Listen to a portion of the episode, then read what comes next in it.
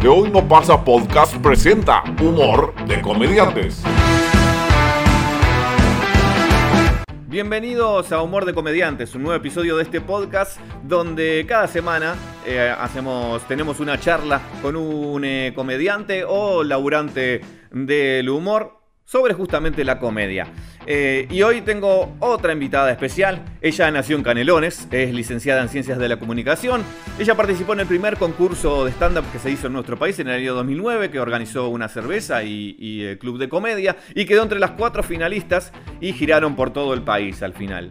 Ella escribió un libro con Smoris, ella trabajó en radio, primero en Urbana, después con Figares, ella también trabajó en televisión como guionista y productora, ella estudió teatro y filmó un corto, eh, hizo muchísimos unipersonales, eh, es comunicadora, actriz y comediante, y ella es docente de canto también y toca varios instrumentos. Ella es Laura Falero, bienvenida. Hola Fede, ¿cómo estás querido? Bien, bien, bien, bien. Qué completísima que soy. Cada vez que me, hacen estas cosas digo, che, ¿qué, ¿cómo uno ha estudiado también? Sí, eh, ¿cómo ha estallado el vivo? ¡Oh! ¡Buah!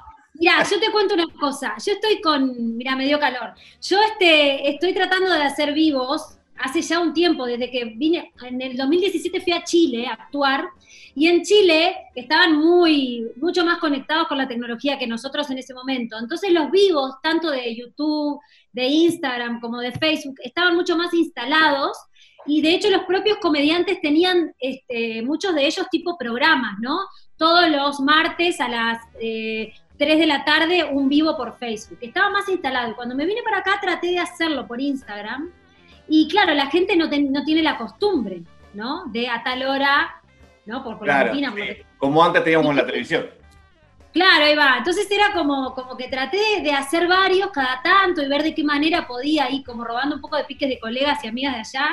Y la verdad que la gente no, no, no se quedaba, no entendía, no, y ahora todo el mundo, ¿no? El primer día de la cuarentena lo primero que hice fue un vivo, dije, está, es, un vivo, y después fue... Bueno. después, sí. La nueva televisión. Eh, exacto, exacto, sí. Y bueno, eh, sí, eh, es una especie de, alivio, ¿no? De, sacarse cosas de encima, de estar en contacto con gente. Y sí, de estar en contacto con gente, de, es súper democrático porque todos tenemos y todos, todos accedemos, por más que tengas una tecnología lo único que un poco a veces es difícil por internet y qué sé yo, pero en realidad es como esta democratización. Algunas personas no están de acuerdo, otras sí, a otras les aburre, a otras qué sé yo, pero todos nos hemos colgado mirando un vivo de Instagram, todos hemos tenido momentos que nos han salvado la vida viendo gente conversar en Instagram en esta cuarentena. Claro, claro. Este, y, aparte, yo, yo he visto también, sí, mucha gente que, que se queja este, pero y si te y no, si no te gusta, no lo ves y ya está. No lo ves, claro, no lo veas y ponete a leer un libro o lo que sea, o qué sé yo, no sé. Es como que también me pasó como que yo que soy bastante negadora de todo y que siempre cuando sale algo digo, no, no, me puse un poco en ese lugar al principio. Dije, ah, yo lo hice antes y nadie, esta cosa mediocre también. Después me salí de ese lugar enseguida y dije, no, para, para, vamos a construir y ayudar a la comunidad a prosperar la especie, porque yo creo que, está, tenemos una oportunidad más de prosperar, vamos a tratar de hacer las cosas bien, ¿verdad? Entonces, bueno, vamos a entretener a la gente desde esta, a ver cómo es esto, bueno, cómo es que hay que hacer. Bueno, y así, y así vamos. Sí, Laura, este, para empezar un poquito en tema, em, yo quería, eh, o sea, yo tengo como un esqueleto que más o menos eh, le hago a ah, todos para ir. Sí, sí. Sala de señoras, mate y té, ¿verdad? ¿Dónde quedó? ¿Dónde quedó nuestra noche, Federico? Es verdad. Yo estoy, estoy con mate y, y, es la única vez en la semana que tomo mate cuando hago el podcast. Ay, va, yo estoy tomando tecito y, tomo tecito cuando hago charlitas por, por, con gente. O sea, y, yo uno quiero recuerda. mi pizza y mi porro, no quiero más esta torta. uno recuerda aquellos años 2010 cuando hacíamos boliche. Aquellos años, allá como hace 10, qué, qué tremendo, 10 años, bueno. No que te corté, pero fue como muy fuerte vernos así. No, está perfecto, está perfecto. Aparte, sabés que el primer, el primer episodio de este podcast, eh, que fue con Gonzalo, con Gonzalo Camarota, eh, eh, me criticó que yo tomara mate porque él estaba tomando cerveza y decía que estábamos en códigos diferentes. Ay, bueno, y sí, seguramente, pero estamos todos encerrados y ese es el único código que compartimos.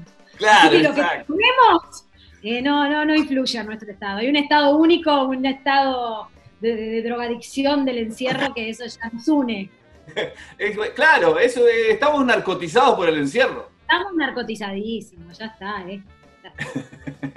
Eh, eh, no, te decía que, que, mm, quería, eh, con vos en realidad quería empezar por otro lado. Quería empezar porque eh, en estos últimos tiempos, hablábamos del 2010 cuando, cuando nos conocimos, en realidad yo te conocí un poquito antes, este, y, y hicimos algunas cosas juntos. Eh, en realidad vos arrancaste en el 2009 con, con- con a ser comediante, a hacer stand-up y no paraste nunca. Entonces quería arrancar por esa, por esa más allá después de meternos un poquito más eh, en, en el hacer reír y en, el- y en los gustos tuyos, en la parte exclusivamente del stand-up. ¿Cómo, ¿Cómo te llega? ¿Cómo te, te, te gusta tanto ese, ese género?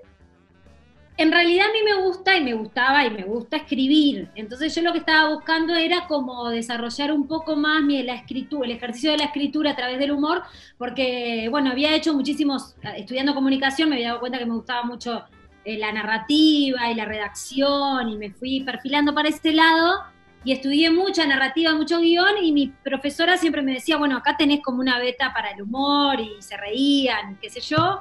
Entonces, como en realidad llego al stand-up más que nada para, para entrenar el ejercicio de aprender a hacer chistes, eh, que después me di cuenta que no era buena haciéndolo así, tipo, que no era tan, no tan fácil como yo creía, más allá de que había, había como así como una, una recetita, que era como, había algo más, ¿no? Y eso me fui dando cuenta cuando empiezo a, ejercitar eh, este, el oficio del comediante, eh, justamente de casualidad, justamente porque llego para aprender a escribir y me doy cuenta que, que era algo más que escribir chistes. Y bueno, y, solamente creyendo que me iba a quedar en la escritura y que nunca iba a trascender eh, como comediante de stand-up, me encuentro que era, más era muy efectiva por, por, por, mi, por mis actings y por mi manera de decirlo, la cuestión más oral. Y me sorprendió y la primera vez dije, opa, mirá acá, sabiendo, ¿no? Y, y ejerciendo un poco la comicidad y el humor de en tu grupo de amigos, de amigas y qué sé yo, de toda la vida, en tu familia, el código de tu familia, todo. Una cosa es en el entorno de lo íntimo, y que igual una también como que ejerce ese esa comediante o hay, hay una idea de que estás como en ese rol muchas veces en los grupos de amigas y amigues. Este, pero bueno, me- lo que me pasó fue que me subí a la primera vez así para con mis compañeros y qué sé yo, y empezó, empecé a encontrar algo. Y la primera vez encontré algo como, como muy lindo y que a mí me gustó mucho a mí. Y dije, ah, bueno, ¿y esto qué es? A ver, y otra vez, y a ver, ay, pero qué lindo, qué bien que me siento, porque es eso, ¿no? Qué bien que me hace sentir. Claro. Y mirá qué bien que se ríe, que, ay, ve. Y después, al año me di cuenta que ya estaba en una vorágine, que ya no podía parar. Y ahí fue cuando bajé la vista, porque estuve como un año mirando, haciendo chistes mirando para arriba, ¿no? En el terreno de lo intelectual. Y cuando bajé así y miré a la gente, dije, ah, no, pero esto está mucho más fuerte de lo que yo creía. Y, mm, a ver, a ver, y me empecé a animar y me quedé ahí y ahí estoy. Estoy como en, esa, en esos hilos que tejes y, y entendiendo que es un código ¿no? que, que se retroalimenta y bueno, y, y que y además te da como mucha energía y no sé, mucha vitalidad. Eh, y ahí me quedé, creo que más de vicio. Me- ¿Sabes qué? Me quedé de viciosa. Sí, pero, Me quedé viciosa porque los comediantes somos unos viciosos. pero aparte, en tu caso, que, que- que, bueno, ya lo dijimos, vos sos músico, tocabas varios instrumentos, eh, también estudiaste actuación. Eh, como que el stand-up, más allá que es bastardeado por algunos lados, combina como varias cosas también, ¿no? O, o en realidad es libre como para meter lo que quieras. Claro, claro, es que al principio también eh, yo tipo no, tampoco entendía mucho de qué iba o cómo yo podía eh, utilizar todo el material que tenía y qué sé yo. Después me di cuenta que fue como una especie de, me parece que de, de, prueba que me puse para poder desarrollarme artísticamente en los otros eh, lugares que yo estaba como muy trabada, ¿no?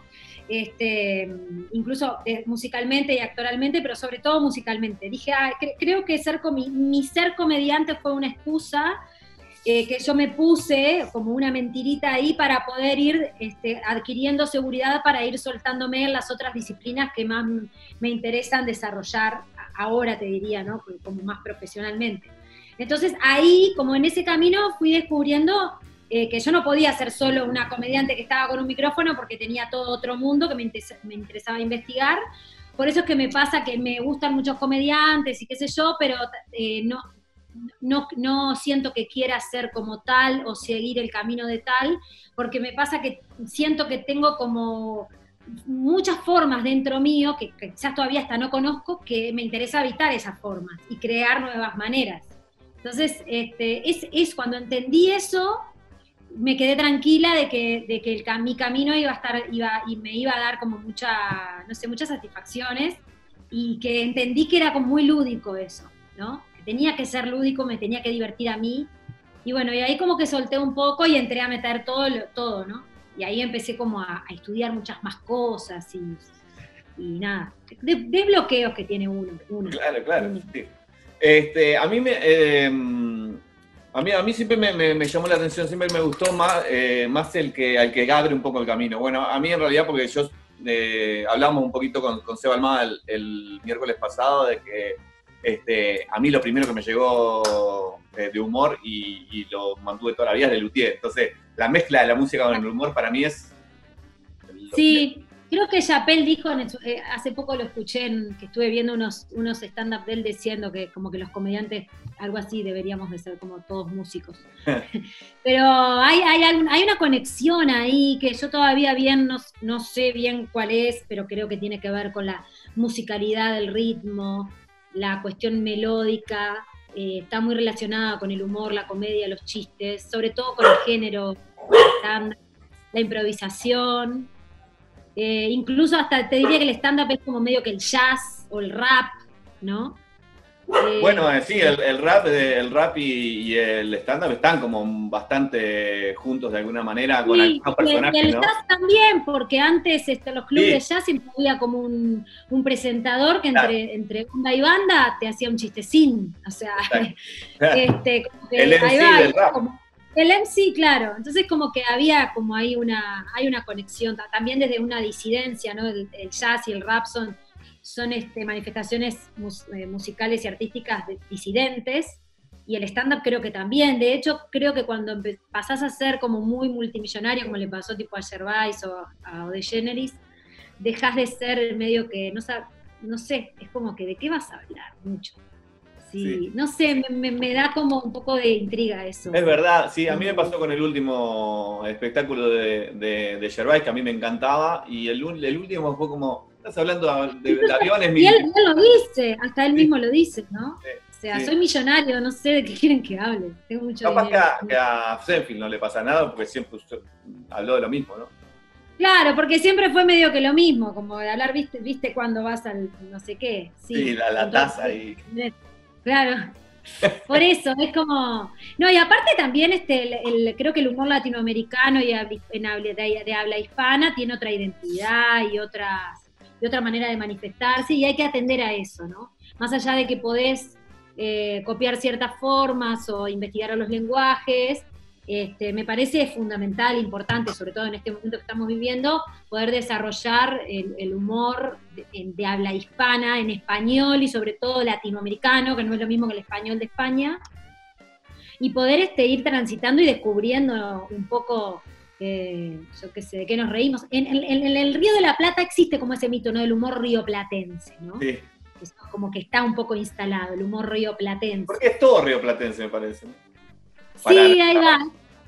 Claro, es como, ahí va, eh, como ese tipo de cosas, eh, yo qué sé, me parece como que atender a eso, ¿no? Este, tomando, por supuesto, no sé, o a mí me interesa un poco como como investigar un poco en lo que yo soy, en donde yo me crié y cómo me crié, entonces por eso tengo este humor y habito esta comedia, más allá de que me encante tal o cual comediante yankee o inglés o europeo, no sé qué.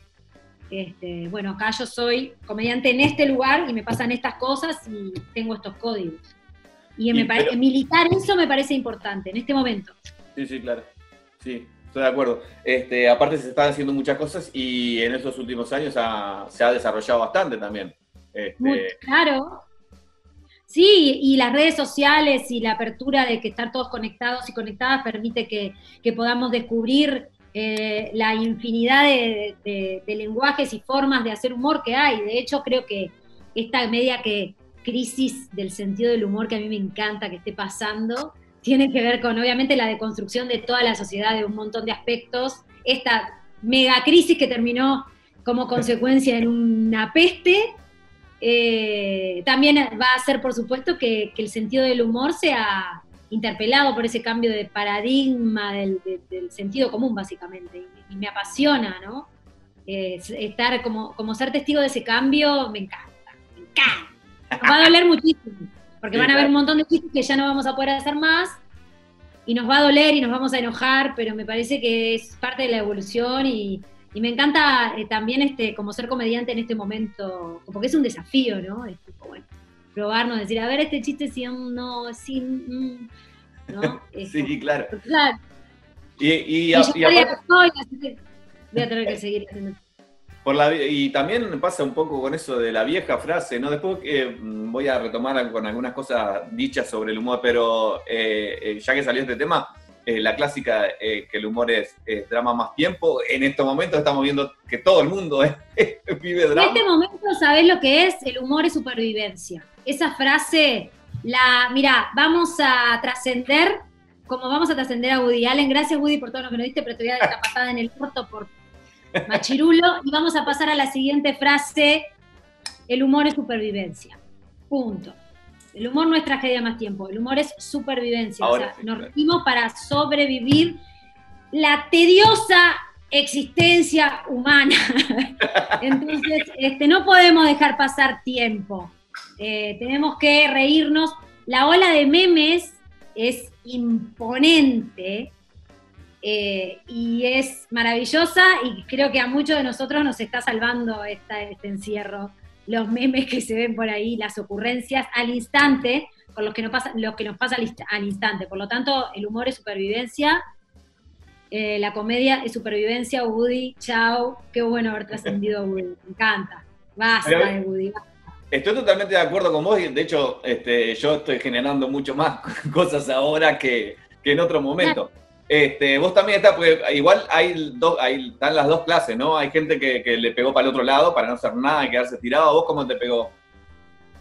Y mira, a mí lo que pasa que esto, esto que está pasando ahora es como una gran, es como si fuera un, no sé, para un artista que vive, en mi caso yo vivo al 100% de, de cuestiones artísticas, ¿no? Desde el stand-up, desde la música, desde eh, el, teatro, o sea, vivo y mis cuestión económica, ¿cómo es? Mi, no me sale, mis ingresos son todos eh, por, por, me, por la cultura. Entonces yo estoy como parada, es como que si estuviera viviendo un eterno enero, ¿no? Es tipo un eterno enero que no termina más.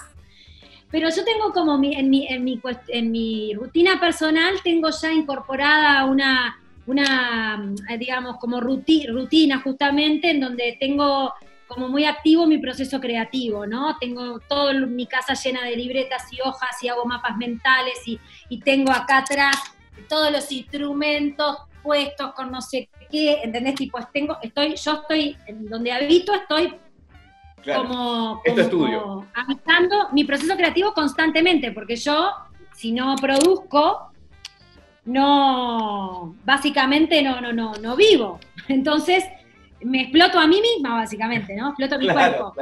Entonces, eh, más allá de, que si te activa o no esta, este encierro, eh, lo vivo con, como si estuviera saliendo, básicamente, ¿no? Al mismo ritmo. Eh, hay días que estoy mucho más creativa, otros días que no. Hay días que estoy mucho más conectada con la música, eso sí, porque tengo más tiempo para, para estudiar el piano, por ejemplo. Estoy estudiando mucho el piano eh, y otro montón de cuestiones relacionadas con la música, entonces estoy teniendo más tiempo. Eh, pero digamos que mi proceso creativo ya hace, hace ya unos años que ya entendí que tiene que ser este, ejercitado constantemente. Y, pero esa rutina, eh, porque a mí me pasa, este, esa rutina implica obligarte a tener, a tener, a tener un rato todos los días que tenés que generar algo. O por lo menos a intentarlo. me parece que no lo hago a conciencia, pero sí lo hago ya como algo incorporado. O sea, dentro de mi rutina diaria eh, está, está constantemente, estoy rodeada constantemente de, de papelitos y de un Word que está abierto y en la compu partituras y música y leo. Entonces, en determinado momento me siento, estoy dos horas en el piano, vengo y estoy un ratazo metiéndole a un textito. Ay, se me ocurre una lista de chistes chotos. Ay, una rutina para... E ah, ah, ¿no? Más allá de que a mí me funciona mucho tener proyectos, hija del rigor, proyectos, y claro, Tipo, el, martes tengo un el martes tengo una charla con Fede y tengo que preparar algo. Perfecto. ¿No? Me, boludeo, me lo el lunes se me ocurre algo, el martes de tarde tengo algo buenísimo para mí al menos. Funciona medio que así. Entonces, este también he tenido que, inventar esas pequeñas metas en este encierro para poder sacar el material. Este, y bueno, y, y, sí, así voy. A veces tengo más, otras veces menos, pero, pero sí, trato de que sea este, algo que forme parte de mi rutina. Sí, sí. Te diría que últimamente la mayor parte del día estoy así. bueno, este, vas a sacar tres unipersonales. Me parece que sí. Bueno, ya tengo un unipersonal entero, todo entero de chistes malos, chistes que nunca haría, o sea, los chistes que yo nunca haría, que son juegos de palabras, juegos con frases. Eh, ¿Pero generado ahora?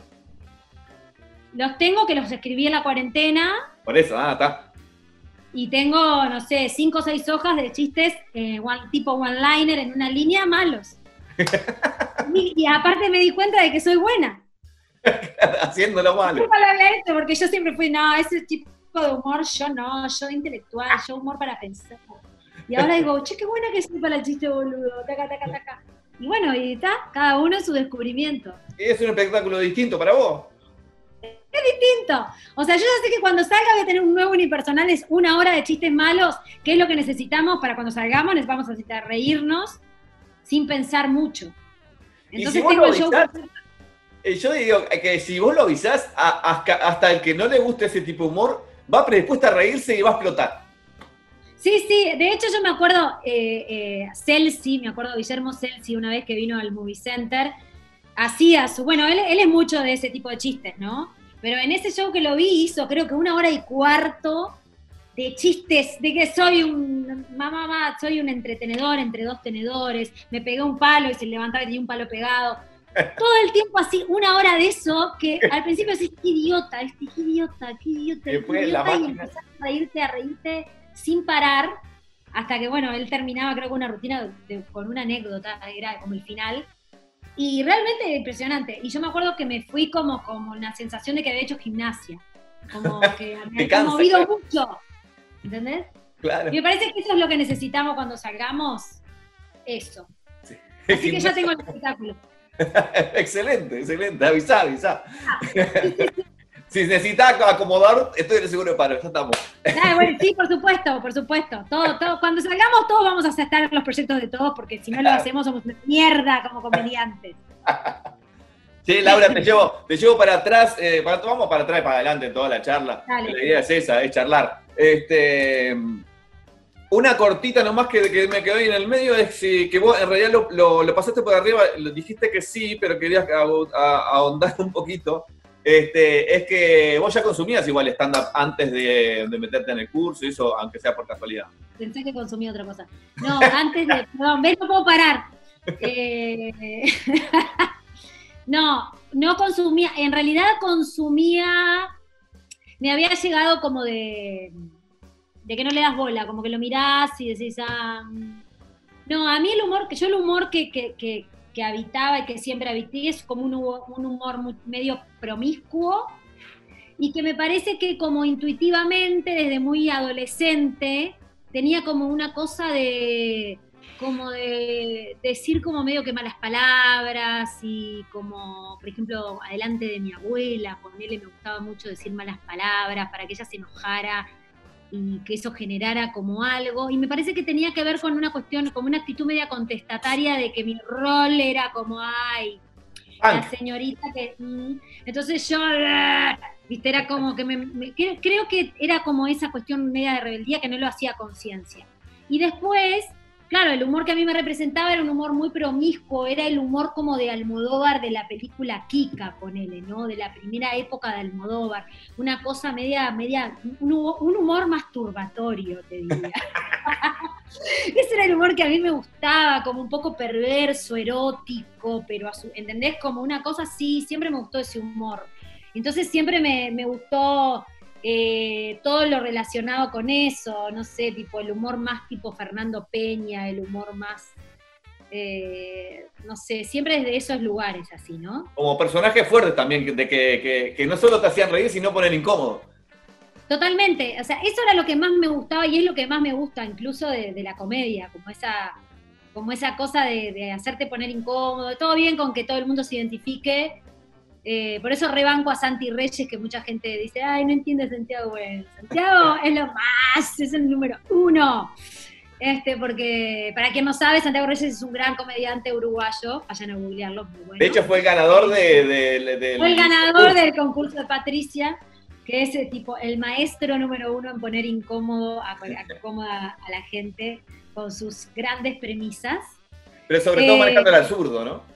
Y sobre todo manejando el absurdo, que es muy difícil, por eso digo que es mi preferido, siempre va a ser mi preferido. Y, nada, y este, entonces como que me gusta mucho ese, lugar eh, y siempre me identifiqué con ese tipo de humor y como comediantes de stand-up, así como con ese código, como que mucho no, no, no me había llegado, ¿no? O sea, este, me había llegado Senfield, no sabía, me había llegado como lo más comercial dentro del stand-up y nunca había ahondado mucho. Empecé como a meterme más en el género en sí cuando empecé a hacer stand-up, sí. O Gervais va también un poco por ese lado, ¿no? Por lo menos antes. ¿Quién? Gervais. Claro, Gervais. claro, después empecé como a encontrar, este, igual de todas maneras me parece que el humor anglosajón tiene muy poco de, muy poco de esta promiscuidad que a mí me gusta, que es la promiscuidad de habla hispana. La habla hispana tiene una calentura en la sangre, que me van a disculpar, lo digo con pila de amor, que sí es diferente, que no lo, no lo tienen otros, otras culturas, creo yo. Entonces ah, me identifico mucho más con el humor en, eh, en español y sobre todo, eh, no sé, con el universo latinoamericano que cada vez voy encontrando, este, cada vez más, qué sé yo. Y me gusta. ¿Y de, niña, te acordás que fue lo primero o las primeras cosas que te hacían reír? primeras cosas que me hacían reír de niña. Bueno, mi padre me hacía mucho reír porque hacía muchos chistes. Mi padre era el típico que vos entrabas a casa y él estaba vestido de algo. O estaba tirado en el piso con algo, ¿entendés? Siempre hacía chistes. Mi abuelo también, o sea, venía de familia eso, ¿no? Este, o hacer chistes para hacerle un chiste a mi madre, ¿no? Como, como eso, o a mi abuela, ¿no? Esas eran las primeras cosas que me, hicieron reír. A mí fueron la cuestión familiar íntima del hogar. Eh, de hecho, por ejemplo, el chiste ahora cuando falleció Mustok, tipo flor de reloj, el remate ese era parte de mi familia. Claro. O sea, era parte de, los chistes, de los remates, de cualquier cosa en mi casa, ¿no? Eh, por eso es que como que sentí, viste que capaz que, bueno, creo que a una generación nos pasó que cuando falleció Mustok fue como que también un poco de tu, nos reconectó a todos con como en ese humor más como del hogar, ¿no? Que es como una cosa muy, muy viajada, ¿no? De, como, bueno, este es, el, este es el humor o el tipo de, un, a ver, este es el consenso de valores morales que manejamos en el humor, que después cada uno lo llevó a, a su mundo, ¿no? Creo que conecta como con eso. Como la base, sí, claro.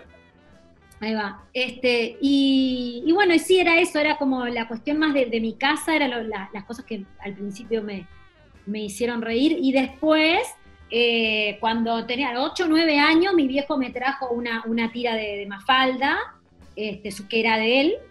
Este, y las primeras veces que yo conecté con la risa fue a través de la lectura de las, de, Mafalda, que no entendía ni la mitad de las cosas, que las fui leyendo y releyendo hasta 20 años seguidas, ¿no?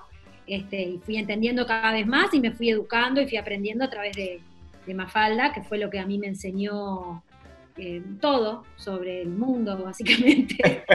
Eh, sí, sobre los, sí, este, y me, iba riendo y me acuerdo clarito de, esos momentos en donde releía las viñetas y entendía lo que no, había entendido antes.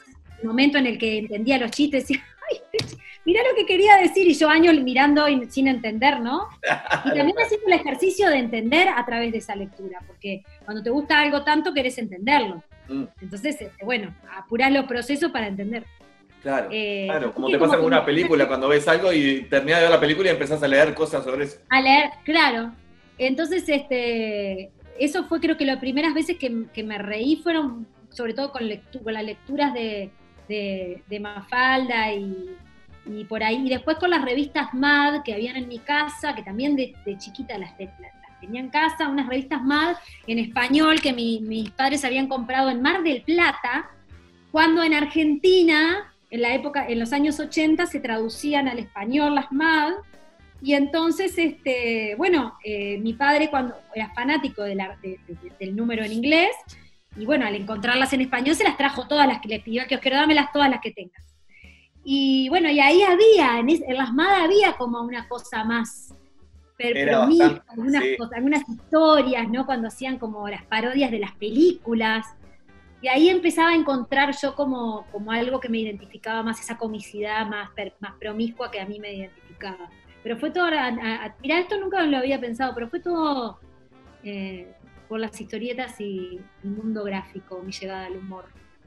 Me encanta esto, ¿sabes por qué? Este, en, los tres, en los tres episodios que, que vamos, eh, en alguna la gente se, da cuenta de... se dan cuenta de cosas. Está eh, eso habla muy bien de vos, eso habla muy bien de vos, sos muy, bien, muy bueno entrevistando, gracias. Ahora sí, nunca lo había pensado. Y, ahora pasando, siguiendo un poquito también, este, no tanto de niña, pero capaz que de adolescente, eh, ¿te acordás un momento, porque vos ya dijiste de, de, darte cuenta cuando se reían de vos cuando ya estabas haciendo el curso de eso, pero antes de eso, ¿tenés algunos momentos que decís, que te acordás que eh, hiciste reír por primera vez o por las primeras veces?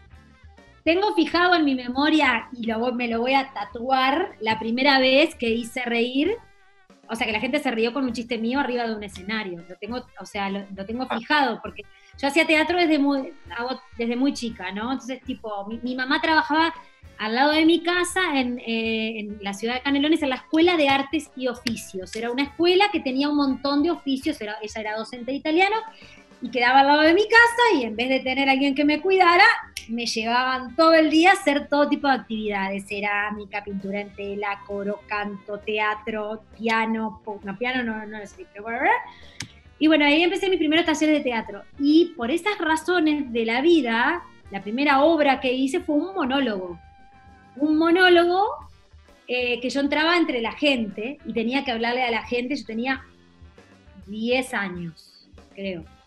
Este, esa fue mi, primer, mi primera obra, esto es anecdótico. A la siguiente obra, que fue una parodia de La Cenicienta modo comedia para niños, yo hacía de una de las hermanastras. Entonces mi madre, estábamos en la escena, eh, eh, hace esto, y cuando hace esto yo estaba de un lado y me pega acá, me hace así acá con la mano. Entonces yo, 11 años, teatro lleno, le digo, la teta madre, entonces ahí la gente hizo, imagínate, ¿no? Años 80, una niña de 11 años diciendo teta, era como, ¿qué Y aquello fue una cosa, eh, la gente se rió muchísimo. Y era improvisación. ¿Eh? ¿Cómo? Era improvisado. Improvisadísimo. Fue, eso fue lo, lo más lindo, que fue algo improvisado que, denotaba la libertad que a mí me estaba dando también el hecho en sí artístico, ¿no? Me sentía muy libre, que sé yo, como para la teta, madre, y largar como un chiste y la gente reír y yo decir, che, pero ¿y esto? Y me acuerdo de la emoción. Eso te iba a preguntar, ¿qué sentiste? La emoción física que eso me produjo, la satisfacción que me produjo, la seguridad que me produjo, eh, y ahí fue cuando empecé como a descubrir que, tenía como cierta, cierta facilidad, si yo quería, o a intuir, ¿no? Eh, para algo de eso, que no sabía bien lo que era, pero, pero que para algo de eso andaba bien. Este, y bueno, y a partir de ahí este, se ve que eso quedó en mi cabeza y después, bueno, por cuestiones circunstanciales, eh, ¿viste? Y porque también vivir en Canelones y un montón de cosas, este, no es como ahora, era otra época, eh, como que quedó medio estancado hasta que después lo retomé muchos años después con el stand-up, pero, Pero sí, este, fue una, una situación que, me la acuerdo y que, y que nunca me la había puesto a pensar y un día alguien me hizo esta pregunta, así como te acaba de pasar a vos lo de las viñetas. Sí. Me pasó, me hicieron una pregunta y dije, ah, fue esta vez, enseguida mi cerebro me llegó hasta ahí. Claro, este, y sí, y es muy, fue muy linda sensación. Y, y, fue además, como te digo, desde esta promiscuidad o desde esta cosa de no se debe, ¿no? porque no fue un chiste cualquiera, dije teta, ¿no? Eh, claro, viste, entonces, este, no sé, me, gustaba como jugar con eso, con lo, lo que no se, lo, lo, que no está bien visto, o, ¿no? Por ahí.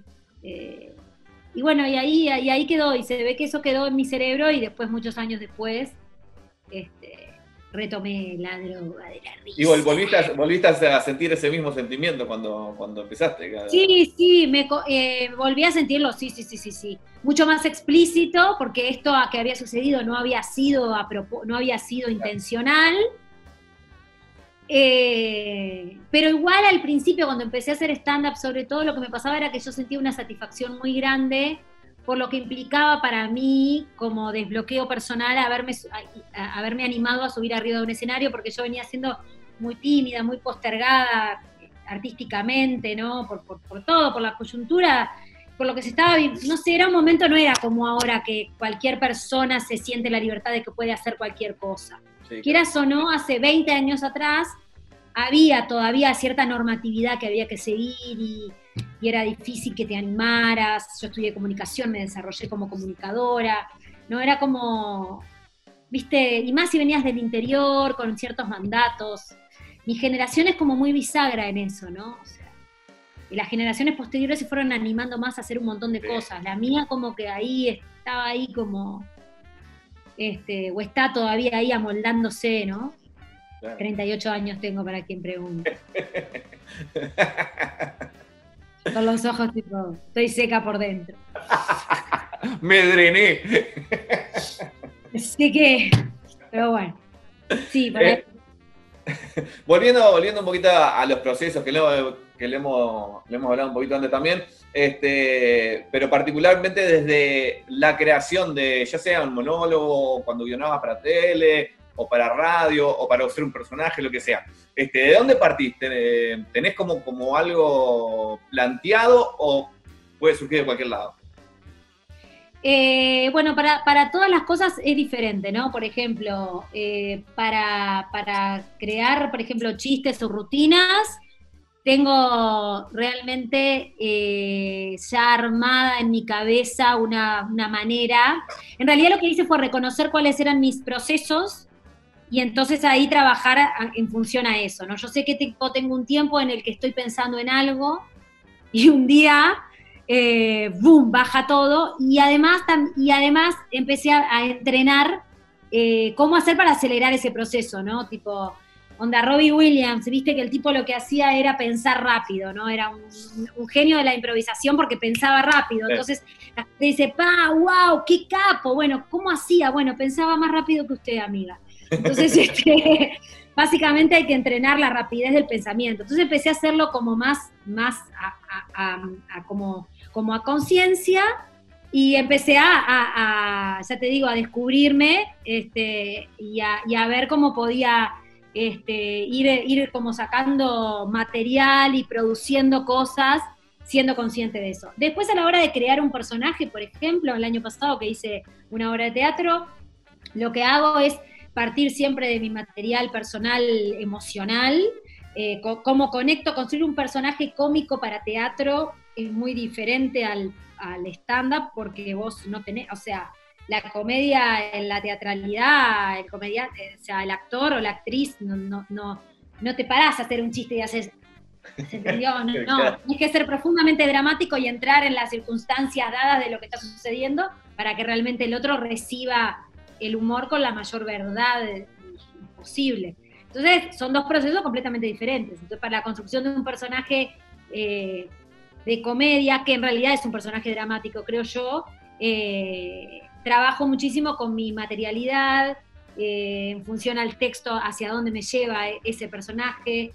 voy buscando referencias de todo tipo de cosas, desde imágenes, canciones, texturas, eh, todo se convierte, una, una, parte, o sea, empiezo como a investigar eh, una nueva, como, como inconsciente, ¿no?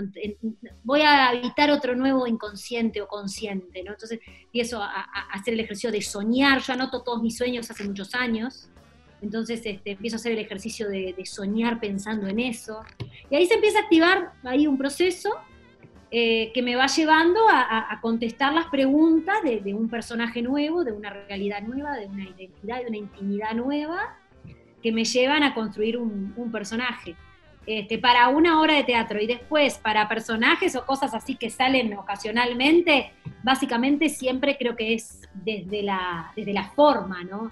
A veces partís de un, de, algo que, de una muletilla o de, o de un gesto o de, o de una forma que después te va marcando, eh, que tiene que ver con el poder de observación que, debemos de tener los artistas, sobre todo los comediantes, ¿no? de poder observar la humanidad entera para poder ver qué, qué sacamos y cómo, cómo, cómo, cómo distorsionamos las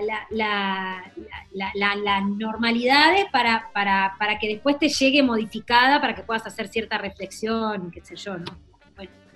observo esto de alguien, agarro esto y lo utilizo este estereotipo y lo hago mierda o qué sé yo. Este, y vos cuando te plantaste en el escenario ahí a hacer stand-up, este, ¿cómo lo ves vos? Eh, ¿tiene, ¿Tiene que partir de vos o, vos formás un personaje que, que, está basado en vos pero no es precisamente vos? Mira, yo arriba del escenario soy yo más que en ningún lado te diría, soy la persona que me gustaría ser abajo del escenario. Eh, sí, sí, sí. Y trabajo, es más, trabajo, eso que dicen de que el comediante es una ficción de uno mismo, bueno, sí, un poco. En mi caso es lo que yo quiero ser abajo. tipo, toda la seguridad que tengo y lo bien que me va, por suerte, ¿no? Ya hace un tiempo y no sé qué, me gustaría que suceda abajo del escenario en mi vida cotidiana. Por eso digo que es como pura y exclusiva eh, supervivencia el humor.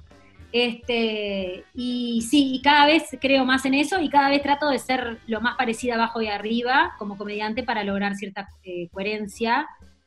Que creo que cuando, cuando te planteas eso, ¿no? Soy bueno o mal comediante, o, tipo, ya pasas como la primera parte en donde ya te fueron, esto para los comediantes de stand-up, ¿no? Ya te fueron a ver tus amigos, tu familia, y ya estás vos solo con vos, eh, viendo si hacer reír o no, eh, creo que el primer choque con la realidad es, bueno, a ver, eh, ¿soy honesto, no soy honesto? ¿Soy, soy esto arriba? Y, o sea, toda esa matete de cosas empieza a pasar cuando te encontrás solo ahí con tus chistes. Y a mí me pasó que, sí, que fue una gran revolución, acompañada de otras, ¿no? Porque no fue solo el stand-up, fue otras cosas que bueno, que, hacen que al día de hoy entienda que para ser un buen artista en general tenés que ser bastante coherente, porque si no, no, no vas, no, vas a, no va a ser muy interesante lo que hagas, básicamente. Eh, y sobre todo los comediantes también hay una coherencia de, tu forma de ser y ver el mundo, que si abajo del escenario no sos así, amigo, amiga, este, claro, este, eso, eso lo tengo cada vez más claro. Y eso creo que es una de las cosas que hay que plantearse o se tienen que plantear los comediantes cuando recién están arrancando y les empieza a ir raro. Es como, bueno, ¿será que quizás no sos tan gracioso? Quizás tenés este, ciertas... No tan gracioso no. Quizás tenés como ciertas este, cosas que tenés que trabajar, ciertas coherencias justamente, verdades, desbloqueos que tenés que, habitar ahí transitar para poder ser lo más honesto posible y así ser gracioso. Si no, se te va a notar, a, corto plazo se te va a notar. Este, y bueno, y ahí vamos. Y ya, que eh, hablando, ya que hablas de coherencia, eh, me salta otra que tiene que ver con este, yo he leído algunas eh, entrevistas tuyas y, y, hablas mucho de esto, de que el, humor y el contenido, la opinión, este, el, mensaje, ¿qué, ¿qué, me puedes decir de eso? Sí, y bueno, lo que pasa es que eso va también con, lo que cómo es cada uno, ¿no? En mi caso, yo me pongo a pensar, teniendo la posibilidad, ¿no? Este, de, no sé, de, poder, en mi caso, ¿no? Que me vaya bien, poder tener, esto que te contaba, el proceso creativo, poder escribir, que se yo, o sea, teniendo esa, esa posibilidad, trabajando para eso, y bueno, capaz que está bueno que cuando muestre lo que tenga que mostrar sea algo que a su vez deconstruya la, un poco el pensamiento y ayude a la actitud crítica y qué sé yo, ¿no? Este, son dos lugares completamente diferentes y ninguno es mejor que el otro. O sea, vos podés hacer cosas un poco más comprometidas discursivamente como no. Lo que pasa que es como una, es una gran este, charla, eh, una gran eterna discusión en el humor, es que tipo, bueno, todos los chistes dicen algo, ¿no? Todos los chistes significan algo. Lo que pasa es que muchos de los comediantes no son conscientes de, eso que significa. Entonces ahí entra esa famosa deconstrucción y es, esto un poco que te decía hoy de que ahora el humor se está haciendo, estamos haciendo mierda entre nosotros porque, ay, ¿de qué nos vamos a reír? porque nos estamos dando cuenta de que había un montón de acuerdos sociales que teníamos que ya no los tenemos y que ya está todo mal con esos acuerdos. Este, bueno, entonces eh, me parece que, hacer el ejercicio, en el caso de los comediantes, de pensar qué es lo que estás diciendo y por qué lo estás diciendo, también va a hablar mucho de lo que sos vos y de lo que vos querés transmitir y cómo lo querés transmitir. Entonces, este, creo que, está bueno eh, hacer ese ejercicio porque también te podés dar cuenta de que estás diciendo cosas que no, que no pensás, simplemente porque estás haciendo un chiste gracioso y porque sabés que esto con esto es una formulita que funciona, o este chiste de, esta, o hablando de esta temática la gente se va a reír.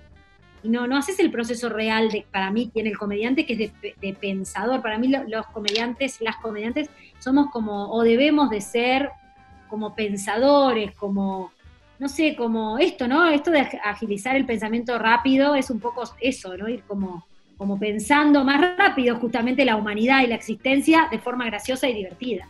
Entonces, este, si ejercitas eso, vas a acompañar un poco este, la cuestión evolutiva, ¿no? Y a mí me interesa transitar por ahí. Quizás a otros no, o quizás otros no lo hacen a conciencia. A mí me parece que hay, hay que impulsar más a que, a que, a que se haga más a conciencia, ¿no? Para que no se siga replicando estereotipos desde el humor, o, o riéndose o burlándose de algunas cosas que ya o, seguramente en esta nueva normalidad vayamos a construir nuevos estereotipos. De hecho, está pasando, nuevos estereotipos de cuerpos, de formas, de géneros, de maneras, de qué sé yo, de belleza. Y seguramente vamos muchos a caer en hacer chistes con eso y vamos a, sin saber que estamos reforzando también eso, ¿no? Entonces, bueno, hacer el ejercicio de poner el ojo ahí, de ver qué es lo que estás diciendo y cómo lo, estás diciendo, me parece que es una herramienta que no podemos dejar pasar los comediantes. Claro, eso que decís de los límites tiene que ver mucho con, de, quién viene y cómo lo dice, ¿no? Claro, sí, la famosa discusión de los límites del humor. y bueno, sí, yo qué sé, según el espíritu de tu época, va a ser cómo se ría la gente, de qué manera. También a nosotros nos, nos aprendemos a reírnos, ¿no? Y de la, eh, a ver, este, la sociedad y el mundo te enseña a reírte en determinadas maneras, de determinada forma, y tenemos como eso muy aprendido, ¿no? De hecho, por eso es que en el stand-up, por ejemplo, o en la comedia en general, funciona, o la, clave es que la gente esté toda junta para que se ría junta. Pero ahí también hay como una, nos ponemos como, como, eh, como una trampa, porque en realidad la gente también se ríe culturalmente siempre de las mismas cosas. Y en realidad está buenísimo que vos seas un público activo y digas, no, de esto no me voy a reír más, ¿sabes que no me voy a reír más? No, esto ya no me causa gracia, ¿no? Pasa mucho con la cuestión del, machismo, ¿no? Y todo eso, ¿no? Que, que, tipo, ahora ya muy pocas minas se bancan que un tipo se suba al escenario y esté hablando de... Ya no sucede, ¿no? Mucho, o cada vez menos, por suerte. Pero tiene que ver con, que el público, con esto, ¿no? De estar activo, de, bueno, de que también entrenamos distintas maneras de reírnos y formas de reírnos, y eso también va evolucionando, este, junto con, el que está arriba haciendo reír. Eh, y me parece que también hay que tomarse ese permiso y esa licencia de decir, bueno, ¿por qué yo me estoy riendo de esto? ¿Qué es lo que me causa gracia de esto? Eh, y bueno, eso parece apasionante, ¿no? Esta cosa de que, estamos entrenados para reírnos de lo mismo es, es un concepto que me, que me alucina mucho porque lo veo arriba del escenario, ¿no? Como comediante yo estoy viendo otro espectáculo distinto al que ven ustedes. Yo estoy viendo todas las caras de ustedes reírse de distintas maneras y formas y me están dando muchísimo dato de la, muchísima data sobre los seres humanos. Este, mucha data, mucha data. Eh, y es con esa data es que vas aprendiendo, ¿no? Un poco cómo, cómo manejar la energía y demás.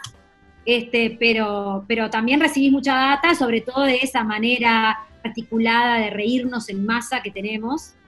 eh, que bueno, que te sorprende, a veces te, no sé, te, te- te hace tener grandes revelaciones que tiene que ver con el lugar en el que estás, el espacio en el que estás, el lugar donde, no sé, no es lo mismo un bar que una empresa o, o un teatro o el living de la casa de una persona o no, este, o estás, están con la familia o están con los amigos o están, o sea, suceden un montón de cosas, este, los grupos de personas que se ríen, eh, que, que, bueno, que, que te van también dando información y data como comediante.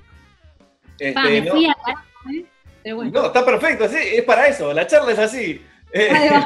Este podcast es para eso. Eh, no quiero dejar después, eh, de, de hablar eh, con vos, porque lo dijiste al pasar, este, el, el tema de, de tu consumo de humor a partir de que conoces el truco al mago, digamos. Pero antes de eso, este, te quiero llevar para otro lado, que es inevitable que hable con vos, y a mí me gusta mucho que, que poder hablarlo, este, y que también lo mencionaste la pesada, y es el que, tiene que ver con el tema de género en el humor, el, el humor para hacer.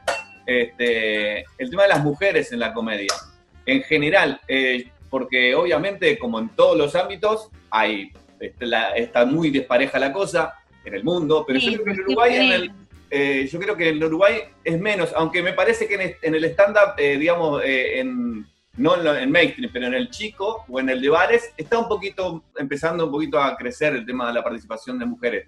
Este, pero da, igual obviamente falta mucho. Pero yo te pregunto, el hacer comedia para las mujeres, ¿es el tema de, como en los otros ámbitos, del tema de, de- de lugar que no lo dejan? ¿O es también el público que, que- que lo ve diferente el humor de un hombre y el humor de una mujer?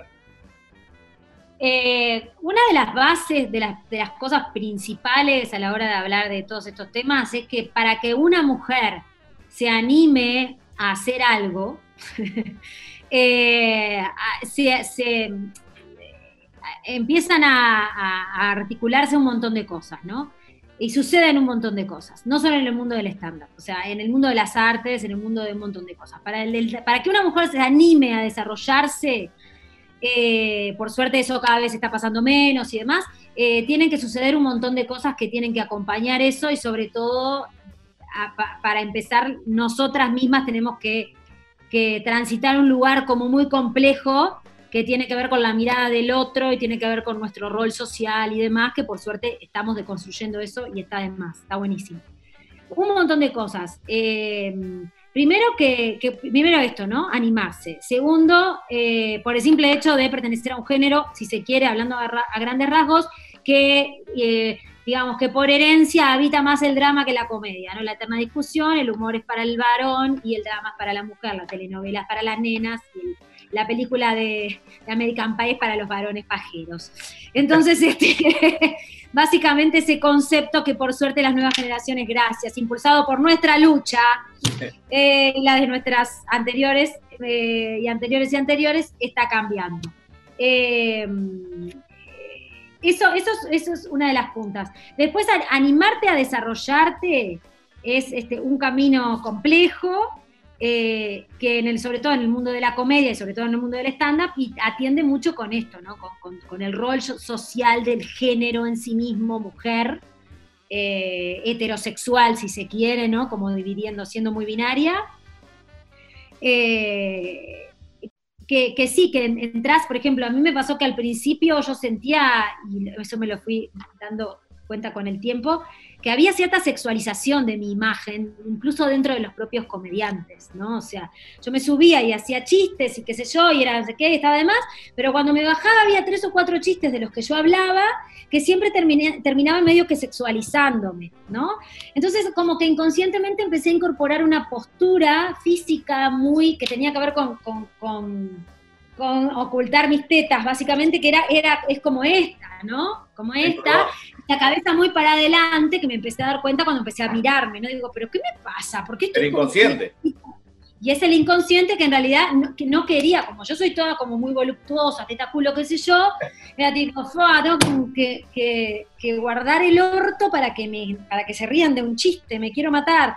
Entonces este, empecé a entender eso, ¿no? Inconscientemente, empecé a entender eso, hasta que después lo hice consciente, porque te empiezan a pasar algunas cosas. Yo tenía un par de chistes que hablaba sobre, sobre el tema de dar el orto, y dar el orto, y dar el orto, y de, como muy intelectual mi humor, como muy este, esta cosa de, ¿no? De, de, de, los varones, te estoy hablando hace 10 años atrás, ¿no? De, esta fijación con la cuestión anal, ¿no? Que después terminé haciendo chistes específicamente de lo que creo ideológicamente que significa, pero en ese momento yo hacía como esos chistes del tema del hombre que con el, con el de la mujer y la fijación, y que en realidad es una fijación porque el tipo es lo que quiere es que le meten el puño hasta no sé qué, ¿entendés? Tipo, hacía ese tipo de chistes, pero como muy solapados. Entonces, abajo, cuando me bajaba, había un público que me, me, me, como que se, sobre todo varones, que como que eso les parecía como erótico, se erotizaban y les ¿no? Y me invitaban a tomar una y hacía un chiste yo relacionado con, como que tomo un whisky te doy el orto, entonces venían y me invitaban un whisky, ¿no? Unas cosas, un nivel de confusión, era tipo, yo no, quiero ir por acá, y ahí empecé a entender, después mucha gente me decía, ponerle, ah, muy, muy lindo, pero tenés que hablar... Eh, como que era muy boca sucia, de hecho entre los propios comediantes y comediantas pasaba de que yo sé que mis malas palabras caen y caían mal, porque hay que ser correcta y qué sé yo y no sé qué. Eh, no sé si caían mal, pero como que, parecía como se cuestionaba. se cuestionaba. Eh, y, entonces ahí eh, medio que me empecé a dar cuenta que no era lo mismo, que si subía un pibe y hablaba una hora de lo mismo que yo, usando las mismas palabras, era wow, me subía yo y era ay, ay, qué puta, qué puta, qué puta, qué puta. No digo, y ahí empecé, me empezó a llegar como toda esta cuestión de entender, eh, más allá de que ya era bastante consciente en mí por, por, otros ambientes de mi vida, pero me empecé a dar cuenta que no era lo mismo, no era lo mismo eh, un varón hetero que una mujer hetero haciendo reír. Y que además ibas, y, que me iba a terminar peleando. Y después me empecé a entender que en todos los lugares en donde hay una mujer con seguridad y con siempre sos una conchuda, una hija de puta, una no sé qué, una yegua, una esto.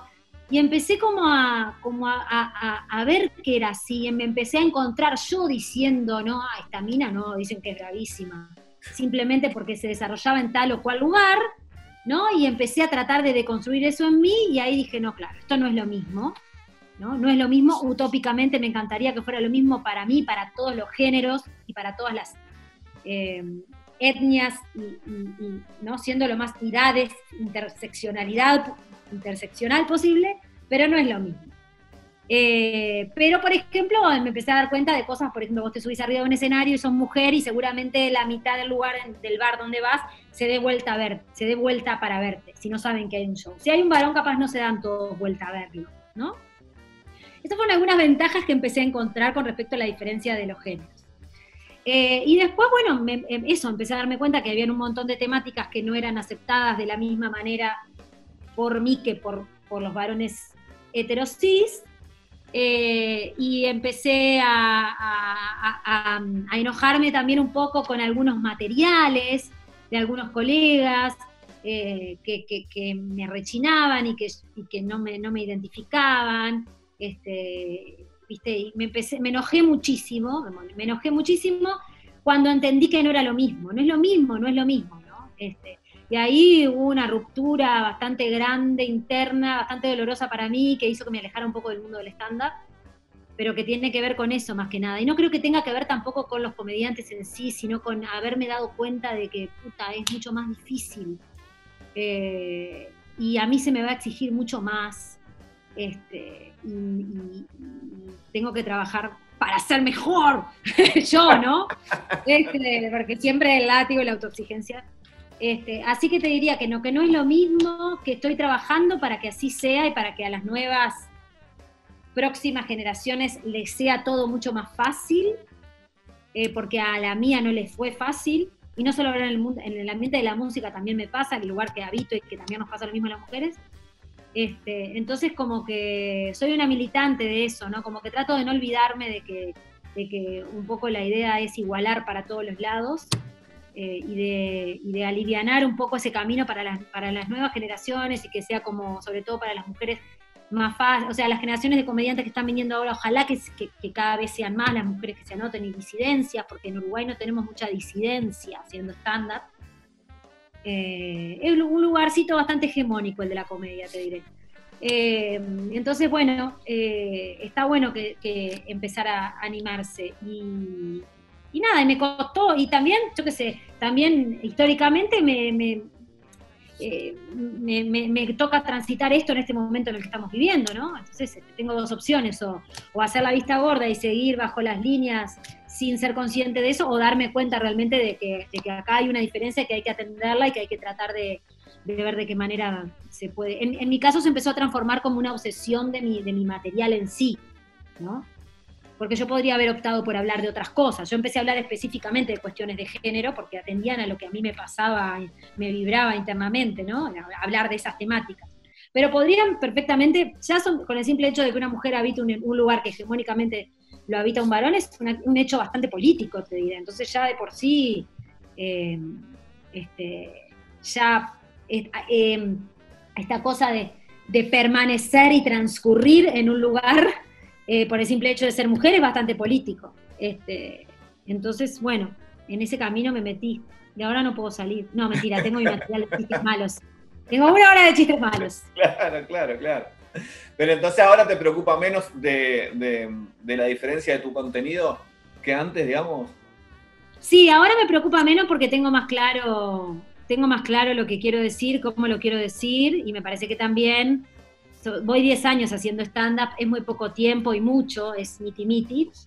Eh, pero ya después de 10 años ya tenés como eh, cosas como muy claras con respecto a lo que sos, para qué lado vas, quién sos, este, sobre todo quién sos, eh, que te permiten, bueno, tomar decisiones profesionales, estéticas, estéticas con respecto a tu, a la estructura, a tu estructura de, de, lo que mostrás, eh, y ya te vas conociendo también. Eh, y ahora un poco lo que me pasa es que ya, ya, dije lo que pensaba de muchas cosas que yo necesitaba decirlas y ahora ya voy a hablar de otra cosa. O sea, estoy hablando de otra cosa. o sea, ahora me interesa hablar de las plantas y de que esta especie se va a extinguir y... y, este, en el, público también notaste cambio, aparte de, de en vos? Sí, a mí en mi, mi público eh, siempre fue muy exigente.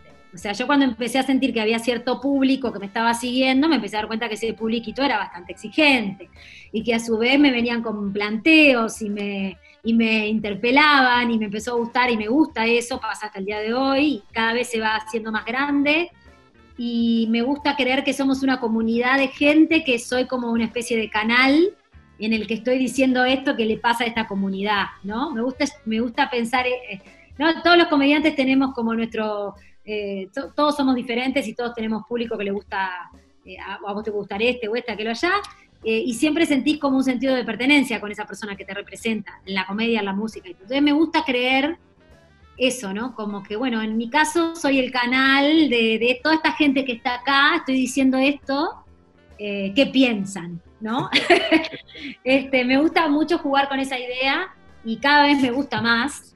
Y la gente cada vez se, involucra más con esa, con esa cosa de público activo. No es que te diga que, en mis shows mucha gente levanta la mano y habla y opina, ¿no? Eh, no te digo que sea una cosa de, ¡ay! No, viste, heckler, atento, no me deja no sé qué, porque eso no me pasa, pero sí me gusta que la gente opine y sí me gusta que la gente no me gusta esa, esa creencia del comediante de ah, yo estoy acá hablando y todos callados y, haces un chiste malo y yo te mato porque estás jecleando, me estás cagando el show, sí pasa, a veces te cagan el show, pero muchas veces a veces te cagan a vos diciéndote algo que te interpela y a mí me encanta habilitar eso y me han interpelado mucho y con los años he aprendido a manejar esos momentos. Entonces se ha convertido como en un diálogo, una cosa muy loca. Levante la mano a tal gente, tal persona, y, y opiniones y qué sé yo. Y bueno, Mientras que no se suban arriba del escenario. el espacio físico no. acá arriba estoy yo. No, pero un poco esa, ¿viste? Como, este, charla, una charlita, tengamos una charla. Claro. Che, em, eh, las últimas preguntas son más, más este, ¿cómo decirlo? Vos sos eh, un poco eh, estudiosa de tu propio hacer humor. Este, entonces tiene que ver con el hacer Soy un general. asco, ¿Eh? soy un asquito. o sea, es como que teorizo mucho del humor todo el tiempo, un apesto, no disfruto nada. Ah, ah, para, no, antes de eso me había quedado con una. Este, bueno, tiene que ver en realidad. Este, eso de que hablábamos de, de- de que a partir de que descubriste el truco del mago, ¿cómo empezaste a Sí. construir?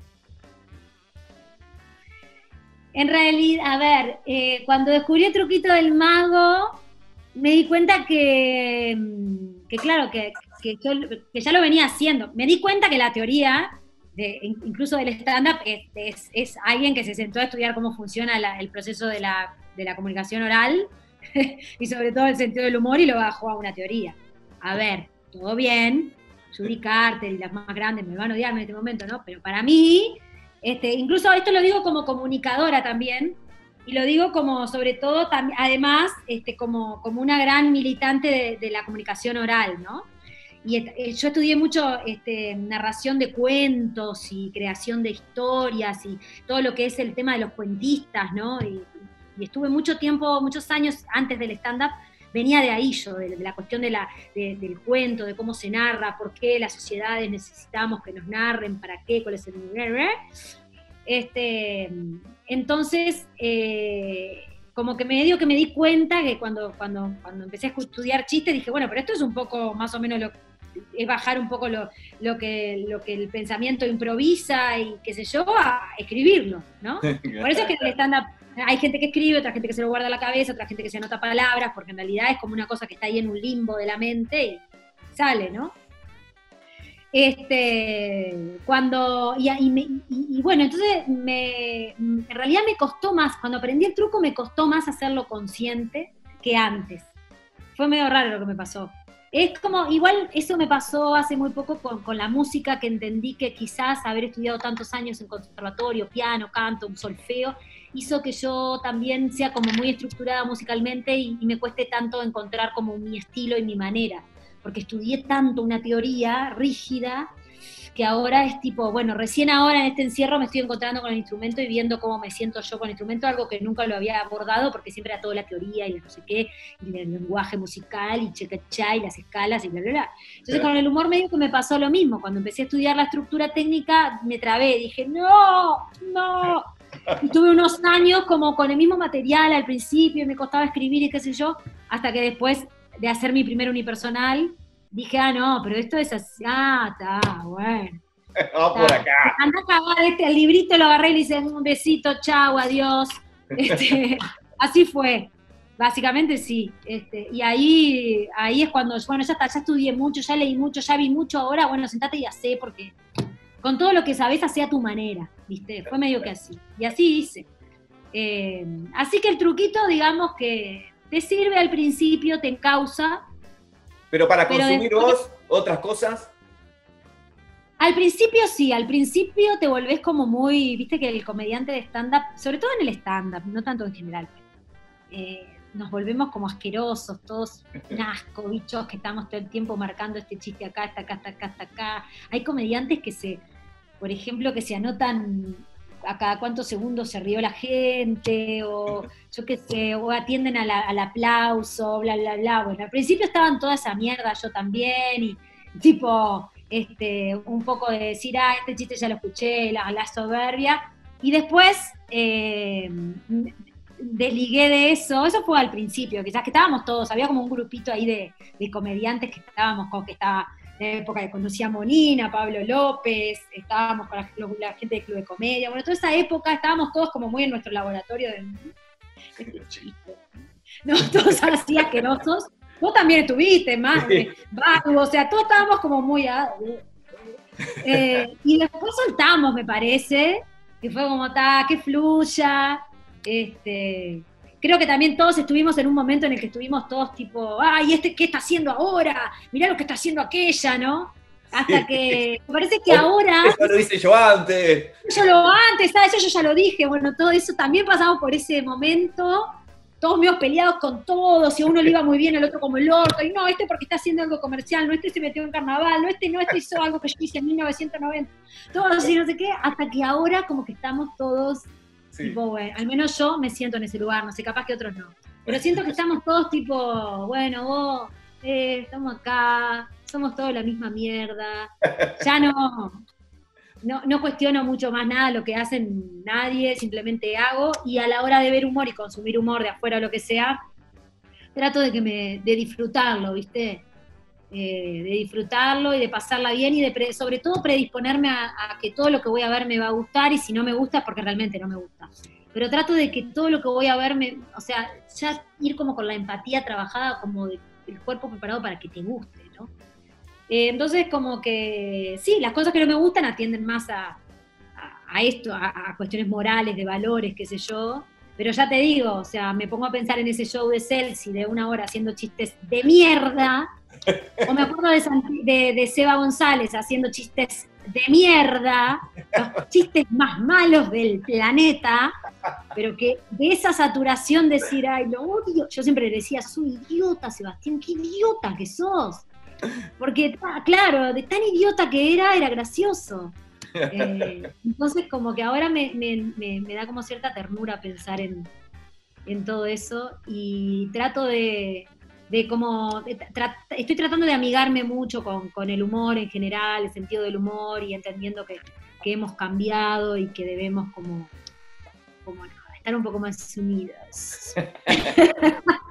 Entra en las últimas en las últimas, en la cuenta regresiva, nomás para no, no tentemos como una hora ya acá, más de una hora. Sí, a mí me cuesta mucho hablar. Tenés un vivo, aparte, ¿no? Tenés un vivo ahora en un rato.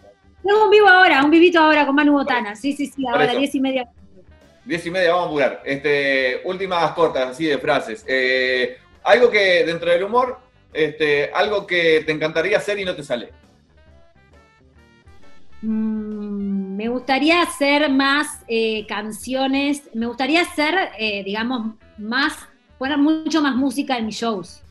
Eh, y no me sale porque me cuesta mucho eh, tomarme en joda la música. Porque la tengo en el terreno de lo solemne y de lo, y de lo importante y de lo la la la la. Entonces me gustaría muchísimo más usar mucho más el humor, mucho más la música, mucho más. De hecho, en el show que se suspendió en la Cita Rosa por esta fucking pandemia, eh, iba a tener el piano de cola con el que, en el que tocó Liliana Felipe y otro montón de pianistas hermosos para hacer todo mi, mi performance musical. Pero bueno, este, pero creo que no me sale porque necesito desbloquear esta cuestión de, de empezar a, a, entender que nada, que simplemente lo tengo que hacer y que y quiero que va a salir, va a estar bueno y, y, no jugarme. Pero eso, eso, no me sale, no me sale. O sea, me sale, o sea, cuando me sale es, está bueno y a la gente le gusta y yo me siento bien, pero, pero no, no logro hacer. Claro, necesito, yo quiero hacer un show con Todo. mucha más música. De hecho, yo creo que voy a ir mutando hasta hacer música de verdad. Me parece que va a ser así mi proceso y está siendo así. Pero me gustaría Ay, mucho más. A mí me pasa exactamente lo mismo. Eh, siempre, toda la vida quise hacer, eh, como ya te decía, eh, unir las dos cosas y he escrito muchas sí. canciones cuando tenía la banda, muchas canciones durante sí. toda mi vida, desde adolescente, pero me cuesta mucho hacer las letras con humor. Y sin embargo, otra cosa he escrito con humor. ¿Viste? Y no, y aparte no tenés miedo de que si después, o al menos a mí me pasa, de que digo, bueno, está, me voy a dedicar a la música, porque aparte estoy cada vez más perfilada y más cada vez más vinculada. Digo, me tomarán en serio. Capaz que hago canciones, de, en, en, realidad me cuesta mucho mostrar las canciones de verdad que hago, que hago muchas, muchas más de las que hago, hago en broma, claro. o, en humor, porque me da vergüenza que porque me van a decir, ay, ¿qué está diciendo? ¿A qué le está cantando esta? ¿Qué?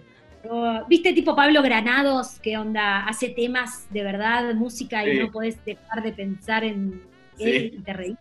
Claro. Bueno, y es buen músico, es buen pianista y canta bien y qué sé yo, pero lo escuchás cantar y te reís, no sé, es raro lo que es pasa verdad. con él. Y su hijo lo trascendió bastante, ¿no? Sí, eh, sí. Eh, su hijo como que puede articular ambas cosas y, y tal. Sí. Entonces, este, medio que me pasa eso, decir, ay, no quiero terminar como Pablo Benet. bueno, muy rápido, pues, rápido, pues se te va, dale, dale. Se viene el vivo, se viene el vivo. Eh, dale, ¿El humor te, tiene que tener sorpresa? Sí, siempre. Tiene que tener sorpresa siempre. Es la base número uno, creo yo. Es como el punchline, la cachetada. Tiene que estar, es lo más lindo, es lo que genera la adrenalina, hace que el cuerpo se mueva. Eh, y te genera esa gimnasia interna que cuando te vas salís como la sorpresa del humor, claro, tanto para vos, porque diste una sorpresa, o sea, dar una sorpresa es lindo y recibirla también. Entonces, este, creo que, que tiene que tener sorpresa. Y sorpresa positiva, positiva en el sentido de sorpresa que tenga que ver con que generarte que una, risa, como también una sorpresa al estilo Santi Reyes de impacto y de, y de interpelación. Eh, ambas sorpresas creo que son eh, muy, muy bienvenidas y necesarias para construir un humor que, que esté power. Este, sí, sorpresa, muchas sorpresas hoy hablamos, más temprano hablamos de frases hechas, este, y vos pusiste una nueva que, estoy bastante de acuerdo. Otra, a ver qué, opinas de esta cortita, sí. El humor es poner cosas donde, las cosas donde no van. El humor es poner las cosas donde no van. Y un poco sí, un poco creo que el humor lo que hace es de, construye la norma y la vuelve a poner en la órbita social modificada. Por lo tanto, un poco de eso es verdad, sí, es como que agarra todo esto que está puesto de esta manera, sujeto, predicado y no sé cómo es, y lo da vuelta todo y pone el artículo acá y Luli la caco y te lo da así y te lo hace ver desde otro lugar y a vos te modifica. Entonces creo que, que sí, que sí, que es verdad, es así, esa la dejamos, esa la dejamos. Y la última, las últimas dos, y, en realidad ya lo, viniste revoloteando en toda la charla, los, los dos, pero como, como conceptos más precisos para terminar, este, ¿para qué sirve el humor? Para sobrevivir, lo que te decía, es un mecanismo de supervivencia colectivo, eh, para prosperar seguramente la especie también, hayamos utilizado muchísimo el humor. Eh, de hecho, las primeras, las primeras eh, formas de comunicarnos de los seres humanos, que algunos dicen que fue musical y otras dicen que después atienden más, a esa musicalidad era el lenguaje y qué sé yo, tenía que ver con movernos y hacernos ruido para poder comunicarnos con el otro. Y seguramente ahí intervenía muchísimo la risa. Entonces me parece que, que ha sido una herramienta de comunicación, de prosperación, eh, y de supervivencia, y me parece que cada vez queda más demostrado que lo es.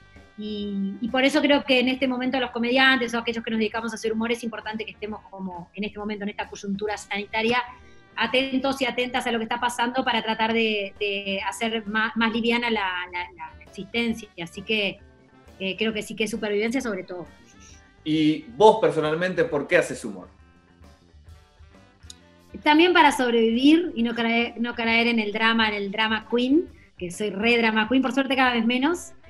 Eh, hago humor para eso, para, para desbloquear en lo personal eh, un montón de cosas de mi personalidad, como una manera de descubrimiento. Y hago humor también para cuidar al otro, porque yo creo que divertir es medio que cuidar, atiende como una cuestión más, te diría, a la salud, ¿no? Entonces me parece que que hago humor ya hace unos años a más a conciencia porque sé que divertir es cuidar a, la otra, a las otras a las personas, cuidarme a mí, cuidar a los demás, entonces creo que hago más, lo hago más como, como, como, como un deber social para la comunidad, para dar salud y, y alivianar, creo que por eso lo hago. Y eso por eso me gusta, porque si lo hiciera por plata no lo podría sostener mucho más de seis meses conociéndome.